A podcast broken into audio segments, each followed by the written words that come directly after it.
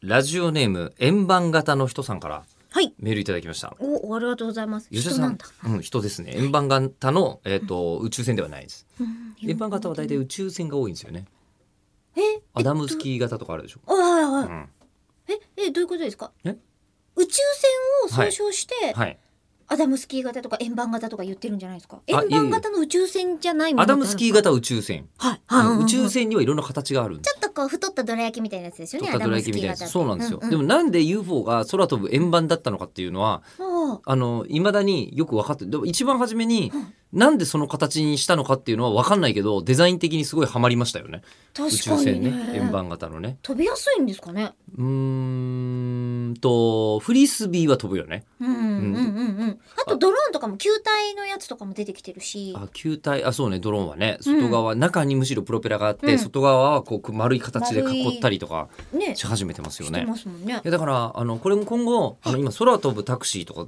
世界中で作ってんだよね今ねえ知らない知らないですどうせあのこう次から全部自動運転のタクシーにするのであれば、うんうん最短距離で結ぶんだったら空じゃんと。何そでれ。うんうん。空だったら人間みたいにトラブルとか起こさないと、うおん、ーあの人間だったら自分でも前の無理無理な追い越しとかするけど、はい。もう全部空の運転は、うんあの AI に任せちゃおうとほだーからそういうことしないわけじゃないですか。はいはいはい。だったらは安い全は保たれるから、だったら全部空飛ぶタクシー作っちゃおっかみたいな話は結構世界中でされてますよ。いつ実装されるんですかえっと、これね、あの未来予測ですごく言うのは、うん次どうなるかは誰でもわかるんですけど、うんいつどうなるかは誰にもわかんないんですよ。ああ、それは未来だから未来。例えば、うん。 20え2001年宇宙の旅っはい。てあったじゃないですか。はい2018年の今もあんなことできてないですよね。できてないですね。でしかもあの時にそっかうん宇宙まで行ってんすよ。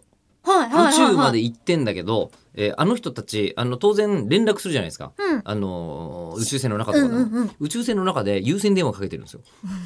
ちょっと、ばっかでーってばっかり じゃだからばっかでじゃなくてえことほどさように見れる多分あの時代でも人間はこの今後ねうんうん活動範囲を広げていったら、宇宙にそのうち出るじゃんみたいなのはおーみんな想像できるじゃないですか。ゾゾの社長じゃなくてもめそう行かれるようになるんだ。うん、そうあれにも言いたいことがいっぱいあって面白い話もあるんですけど、えーであれもそうだけども、あのー同時に携帯っていうかその当時電話があって、うん電話はそのうち携帯されるであろうっていうのも、うんうんみんなこう予測できたわけですよ。はい。でもかのアーサー・シー・クラークですらほう。スタンディ・キューブリックですらはああの想像した時はあの宇宙船の中で優先電話かけさせちゃったわけですよ。うんだから次どうなるかはみんな予想つくんですよ割と。次はもうテレパシーですそうよそ。れテレパシーなのかもしれないけど、テレパシーが来年できるかもしれないし、えー100年後でもできてないかもしれないというの我が。々テレパシーでもうるさそうですね。 そうね。ねえなんでさラジオネームだけで3分経っちゃうのかな。